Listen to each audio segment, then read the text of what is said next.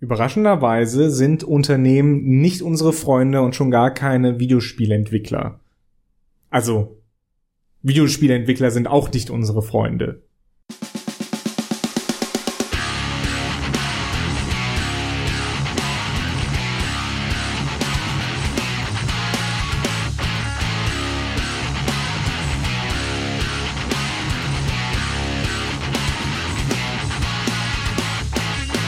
Hallo alle zusammen zu einer neuen Episode von Mehrspieler bei Robots and Dragons und oder daran geht die Welt zugrunde und ihr fragt euch schon wieder, was ist das für eine These? Ich dachte, die Jungs interessieren sich für Videospiele. Ich dachte, die finden das toll. Warum können die mir nicht sagen, dass mein Hobby toll ist und dass die Studios alle so toll sind und was sie für, für tolle Spiele machen? Und ja, Natürlich, deswegen mögen Johannes und ich ja Videospiele, weil da ganz viele tolle Spiele sind. Gibt auch ganz viel Käse, aber das ist bekannterweise bei allen Unterhaltungsmedien so. Das heißt aber noch nicht, dass Johannes und ich jeweils zu Hause einen Altar gebaut haben für unsere fünf liebsten Publisher und Entwickler und vielleicht Einzelpersonen, die an Videospielen gearbeitet haben. Haben wir Respekt für jemanden, wie was ein Warren Spector in seinem Leben geschafft hat? Natürlich haben wir das. Selbst für den Typen, der in Gears of War mitgearbeitet hat, dessen Name ich gerade wieder vergessen habe. Cliff Blazinski. Genau. Also, ne, die Leute haben alle viel gemacht, viel erreicht in ihrer Branche. Das heißt aber nicht, dass immer alle Mittel, die da genutzt werden, tatsächlich geheiligt werden können. Ihr habt es wahrscheinlich schon erraten, wir reden mal wieder so grob auch um das Thema Crunch und um das gute alte Medienecho und auch User-Echo, das dann heißt, ja, aber diese Spieleschmiede will ja einfach nur wirklich das beste Spiel für uns. Ja, dann kommt's halt ein halbes Jahr später. Oh, wir wollen es so viel besser machen, wir brauchen noch ein halbes Jahr mehr dann macht es ein halbes Jahr später. Oh nee, denn da sind ja auch Investoren und die müssen ja, okay, wenn es da Investoren gibt, dann ist eure tolle Spieleschmiede, die ihr wie euren besten Kumpel feiert, eben auch nur jemand, der irgendwie seinen Job bis zu einer Deadline durchdrücken muss und dafür dann auch über nicht Leichen, aber eine Mehrzahl an Überstunden geht. Ob bezahlt, unbezahlt, ob da Pizza ins Haus geliefert wird oder sonst was ihr könnt nicht von anderen erwarten, dass sie sagen, okay, das Spiel ist gut, also ist es auch okay, dass da Überstunden, vorsichtig gesagt, erzwungen werden müssen.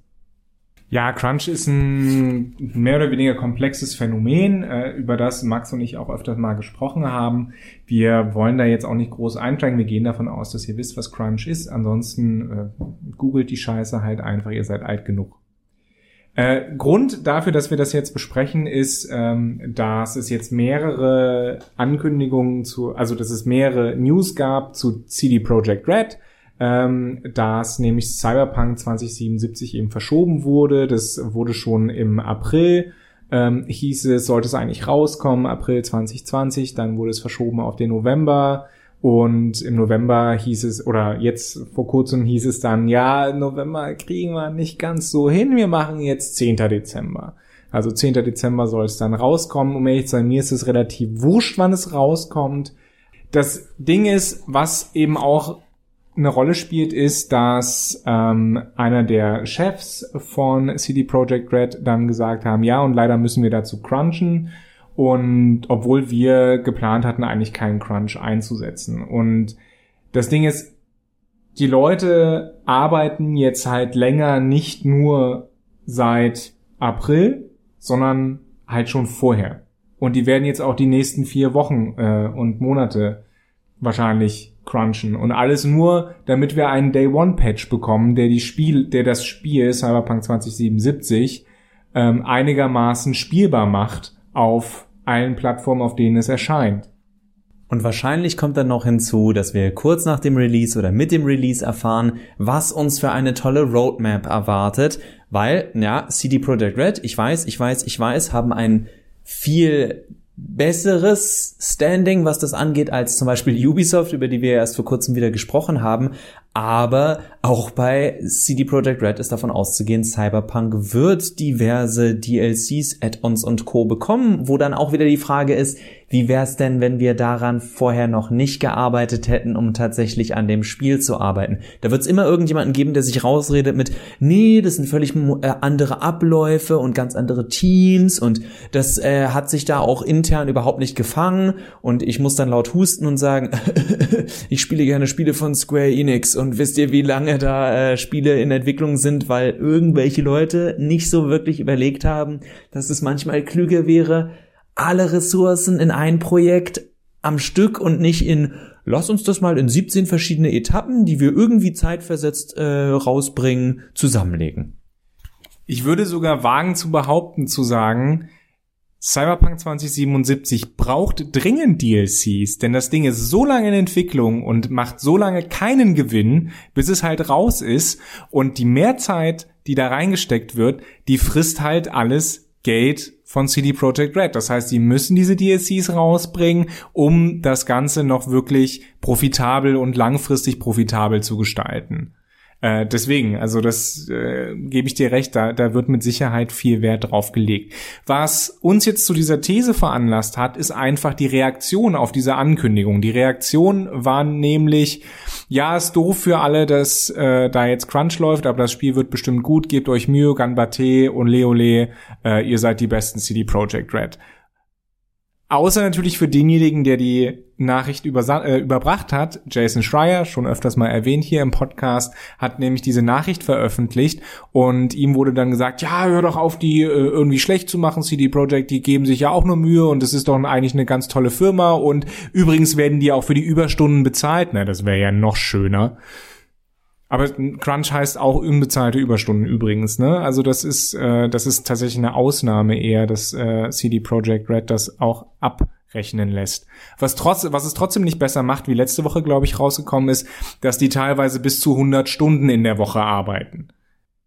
Und was mich einfach völlig fassungslos zurücklässt, ist diese dieser Eifer, mit den Unternehmen verteidigt werden, die nichts weiter wollen als unser Geld.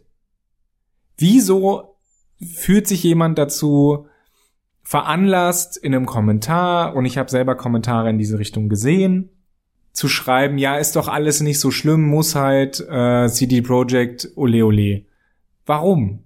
Kriegen die gratis Baseballkappen von CD Projekt Red oder was? Oder warum? Das, das ist alles so so schrecklich. Ich meine, wir sehen das auch bei Ubisoft, wir sehen das auch bei oder bei bestimmten Spielen, ja, bei Assassin's Creed haben wir das gesehen, wenn da bemängelt wurde, ist ja immer dasselbe. Ja, aber mir macht Spaß. Ja, schön. Ähm, wir haben das bei äh, Blizzard gesehen, die lange Zeit ein Publikumsdarling waren mit ihren Diablo und World of Warcraft Sachen, die das hat mittlerweile auch aufgehört. Teilweise finden wir es bei Bethesda aus welchen Gründen auch immer und ja, ich mir mir mir ich kann das nicht nachvollziehen. Ich kann nicht nachvollziehen, wie man glauben kann oder wie man irgendwas davon haben kann, eine eine Firma, zu der ich keinen Bezug habe, verteidigen kann. Ich habe eine Theorie, warum. Aber erstmal du, Max. Es ist natürlich, also in meinen Augen zum einen emotionaler. Also, weil wenn ich den Vergleich jetzt anstellen würde mit, wenn irgendjemand schreibt bei Rewe, ja, dann haben die jetzt halt mal drei Wochen kein Toilettenpapier. Das Problem habe ich nicht. Äh, die haben die das nicht, sondern nee, da rasten die Leute gleich aus. Äh, ich verdiene, dass ich hier alles jederzeit haben kann. Was wir auch im Videospielbereich oft sehen, dieses Gimme, Gimme, Gimme. Ich zahle, also will ich auch all, steht mir alles zu, auch wenn ich nur 50 Cent gezahlt habe. Ich habe Geld gezahlt, damit bin ich ein zahlender Kunde und der Kunde ist König. Dieses Denken ist ja nicht nur in Deutschland so, das finden wir in vielen Gesellschaften. Das ist dann ja dieses, ich nenne es jetzt mal in einer gewissen Weise das privilegierte Denken des Käufers, was wozu wir ja auch erzogen werden. Deswegen mache ich dann niemandem jetzt akut einen Vorwurf. Na, ihr kommt vielleicht trotzdem rüber wie ein Arschloch, wenn ihr euch so behandelt, äh, verhaltet und andere so behandelt.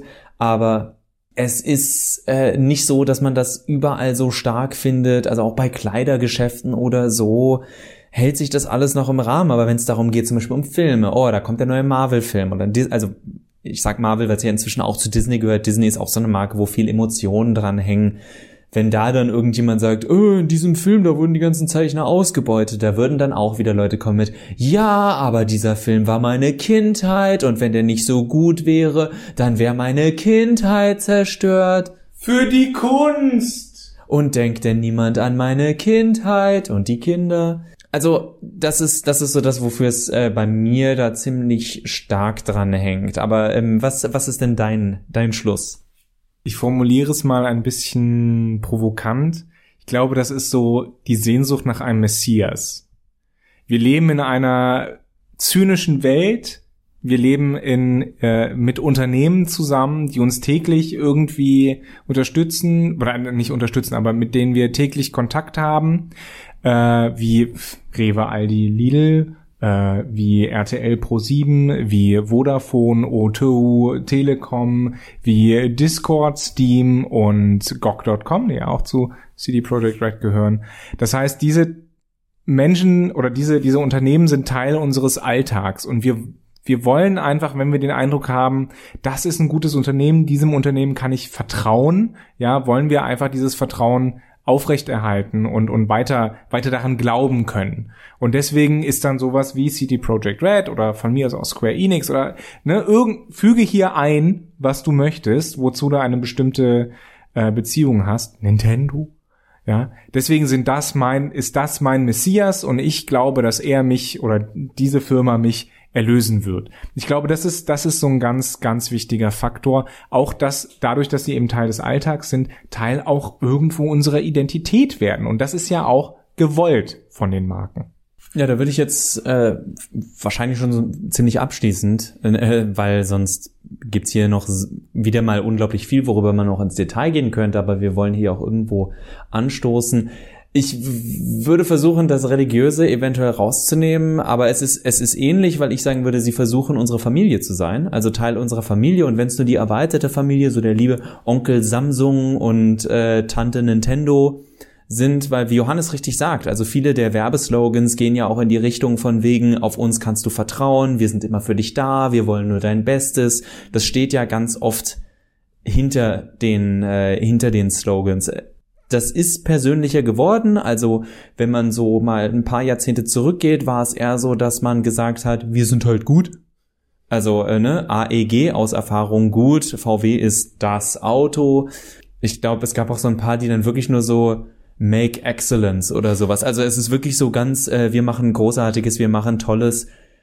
Und äh, viele haben auch noch diesen offiziellen Slogan, aber die Taglines in vielen in vielen Marketing äh, dann äh, Kampagnen gehen in die Richtung von wegen wir sind einer von euch, wir gehören zu dir oder wir stehen hinter dir, wir stehen vor dir, wir beschützen dich. Sucht es euch aus, man muss ja auch immer wieder ein bisschen variieren und so geben sich ja auch äh, jeder, der schon mal irgendeine Präsentation von einem Videospiel gesehen hat, das Wichtigste ist am Ende nicht, dass wir die besten Entwickler haben, dass unsere Spiele die besten Marken sind, sondern Mensch, wir wären alle überhaupt nichts, wenn wir nicht die großartigsten Fans aller Zeiten hätten. Auch wir hier bei Mehrspieler wären nichts ohne euch, die besten Fans aller Zeiten. Und da sind wir dann wieder bei diesem Konzert, wenn ihr auf einem Konzert wart und der Sänger euch weiß macht, dass es noch nie so ein geiles Publikum gab wie euch. Das hat er auch noch niemand anderem gesagt. Ihr seid was ganz Besonderes. Aber um jetzt diesen Zynismus rauszunehmen, auch wenn er nicht völlig rauszunehmen ist, Markenvertrauen ist uns wichtig. Also ist auch mir wichtig. Ich erwische mich ja selbst dabei, dass ich, im, wenn ich im Zweifel stehen würde und mir jemand zwei Produkte zeigt und die eine Marke kenne ich und ich weiß, dass mir der Joghurt von der Marke schmeckt oder ich weiß, dass ich den, dass ich mal einen Fernseher hatte oder eine Stereoanlage von der Marke, ähm, die ich gut fand, dann werde ich automatisch schon unterbewusst eher dazu tendieren. Oftmals sogar schon bewusst, weil wir so damit bombardiert werden, dass man ja aktiv sagt, äh, ich kaufe mir nur Apple-Geräte.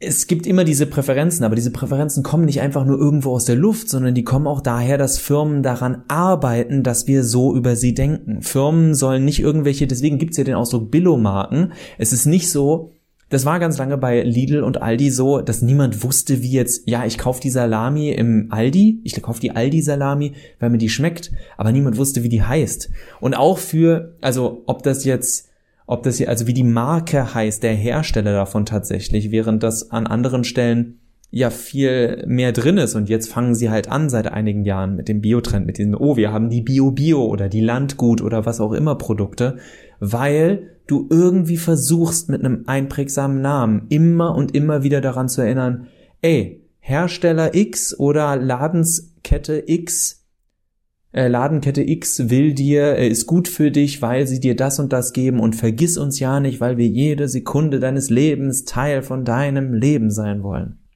Übrigens, äh, kleine Randnotiz hier. Der Mensch, der durchgesetzt hat, dass die Biomarke von Bio. Aldi oder Lidl Bio Bio heißt, der, dieser Mensch verdient wirklich, weiß ich nicht, der, ich finde, ich finde, diese Person verdient eine einsame Insel mit ganz viel Geld, auf der sie sich einen wunderschönen Lebensabend machen kann. Das war so genial. Bio Bio, die Biomarke. Also ich, ich, es ist großartig. Randnotiz Ende. Was ich eigentlich sagen wollte. Ähm, ich finde diese, diese Strategie Teil äh, unseres äh, Lebens zu sein, Teil ähm, auch uns Teil einer Familie werden zu lassen. Das fällt bei uns heutzutage auf äh, sehr fruchtbaren Boden, denn äh, um jetzt mal wieder eine ähm, eine von mir oft bemühte Denkerin zu bemühen. Hannah Arendt hat ja schon geschrieben, dass wir atomisierte Individuen sind, dass wir also aus diesen Sozialgeflechten von Familie, von näherem Umkreis, Freunden, Arbeitsplatz, äh, Wohnort und so weiter, werden wir zunehmend rausgelöst und existieren halt nur noch als Einzelperson. Und wenn wir da diese ich sag's nochmal, diese Messias-artigen Charaktere haben, ja, die uns das Gefühl geben, sie umsorgen uns. Für manche kann das Nintendo sein, für manche kann das äh, CD Projekt Red sein, für manche kann das Amazon sein, ja. Dann haben wir diese Loyalität und dann versuchen wir natürlich auch, wenn jemand äh, diese diese Marken angreift, die natürlich auch zu verteidigen, ja, weil sie dann nicht nur weil sie dann quasi unsere Familie angreifen und damit unsere Identität. Aber das ist ja eigentlich das völlig Schwachsinnige, weil wir haben ja keine Beziehung. Wir haben keine intime Beziehung zu einer Aktienfirma. Ja, wir haben noch nicht mal Aktien von denen meistens, sondern wir haben intime Beziehungen zu unserer Familie, zu unseren Freunden, zu den Menschen, zu den Menschen, mit denen wir täglich unser, unser Leben verbringen. Und das sind ja eigentlich die wichtigen Beziehungen, die uns auch ausmachen. Und das Problem ist, wenn wir das letztlich ersetzen durch Konsum, weil darauf läuft's hinaus, dann steuern wir menschlich in eine ganz, ganz falsche Richtung. Ja, das ist ein, das heute hat Johannes mal ein schönes Schlusswort. Ich, ich, aber ich wäre nicht ich, wenn ich da nicht noch einen drauf, nein, wenn ich mich da dranhänge tatsächlich, weil als Johannes das gerade gesagt hat, habe ich auch gedacht, das soll jetzt überhaupt nicht verurteilend gemeint sein, falls sich jemand von euch, von uns angesprochen oder sogar ertappt. Also es ist nicht unser Ziel hier gerade irgendjemanden zu ertappen, im Gegenteil, also wir gehören ja auch dazu. Ich kaufe meine Handys auch meistens von einem Hersteller, weil ich weiß, dass ich mich da zurechtfinde. Also das ist gar nicht böse gemeint. Vom falschen Hersteller, denn nicht vom gleichen, den eh nein. Äh, ihr merkt, wir, man wenn man, es ist total blöd, wenn man es mal laut ausspricht, wenn Johannes und ich uns jetzt anfangen würden, uns zu streiten über äh, welches Handy. Wobei auch da habe ich aus dem Freundeskreis Geschichten gehört, dass dann Verwandte kommen mit, wie du hast dir nicht das und das Smartphone gekauft, das ist doch viel besser als. Und man sich denkt, das kann dir doch völlig egal sein. Warum ist das so wichtig für dich? Und was Johannes gerade gesagt hat, finde ich interessant, weil es sich wirklich dann anfühlt und anhört, als würden wir uns gar nicht mehr um die, um uns und die Menschen um uns rum identifizieren, sondern darum, ob ich mir die neuen Jordans von Nike gekauft habe oder ob ich ein Adidas-Typ bin. Und wie traurig ist das denn, wenn ich das, wenn ich da rausgehen muss in die Welt oder auf Twitter und andere Leute anbrüllen muss mit so geht das aber nicht, du hast mein Lieblingsspiel angegriffen oder mein Lieblingsfilm und Lieblingsbuch. Das ist nicht auf Videospiele beschränkt. Und das sollte, das sollte nicht sein, weil nochmals, wir haben es ja, also ich habe es auch oft genug in diesem Podcast gesagt, äh, Cyberpunk ist ein Spiel, auf das ich persönlich mich nicht freue. Ich lasse mich gern positiv überraschen, aber diese ganze Dude Bro äh, Suppe, die da derzeit so rüberkommt, ist für mich so ein bisschen. Äh, das heißt nicht, dass ich sage, wer dieses Spiel spielt, ist ein Idiot. Und ich würde auch nie, ich, ganz ehrlich, ihr könnt gerne sagen, also wer Cyberpunk nicht gespielt hat, der hat das beste Spiel der letzten 20 Jahre nicht gespielt. Da würde ich sagen, okay, das ist deine Meinung, das ist völlig fair und das ist vielleicht so. Aber der Moment, in dem du sagst, du bist kein echter Gamer oder du hast keine Ahnung von Videospielen oder du bist, du bist ein schlecht, das wäre noch das Beste, du bist ein schlechter Mensch, dass du dieses Studio nicht unterstützt, indem du dieses Spiel nicht gleich gekauft hast, dann lasst euch das einfach noch ein paar Mal durch den Kopf gehen, wenn jemand sowas sagt. Das ist, das sind keine validen Kommentare von jemandem, der mit euch diskutieren will. Das ist einfach nur ein, entweder bist du auf meiner Seite oder du bist der Gegner. Und das ist ein bescheuertes Denken und das einzige Mal, dass ihr das bei Videospielen braucht, ist, wenn ihr einen Versus-Modus gegen jemanden spielt, weil man da tatsächlich gegeneinander spielen soll, aber man spielt immer noch gegeneinander, um miteinander Spaß zu haben. In diesem Sinne, äh, Johannes, willst du auch noch, auch noch was sagen, äh, außer von wem die Musik ist? Die Musik ist von Glory of Joanne. Schlaue Gedanken sind von Hannah Arendt. Googelt die Frau. äh, wenn ihr Fragen zu ihrer Philosophie habt, könnt ihr euch auch gerne an mich wenden unter äh, Maxwell Möbius bei Twitter oder über die Webseite daran geht die Welt zugrunde. Oder ihr schreibt an Max geht zugrunde wie jetzt nochmal Johannes Adresse ist, damit ihr ihm schreiben könnt, wie das mit Hannah Arendt ist. Und ja, Johannes weiß, dass die Frau auch Sachen gesagt hat, die nicht so gut gealtert sind. Aber ne, niemand ist perfekt. In diesem Sinne, wir auch nicht. Macht euch noch einen schönen Tag, Abend, Morgen, äh, startet durch. Und wenn es nur ins Bett ist, egal. Das ist immer schwierig, wenn wir nicht wissen, wann ihr das hier hört. Von daher, macht doch, was ihr wollt. Tschüss. Auf Wiederhören.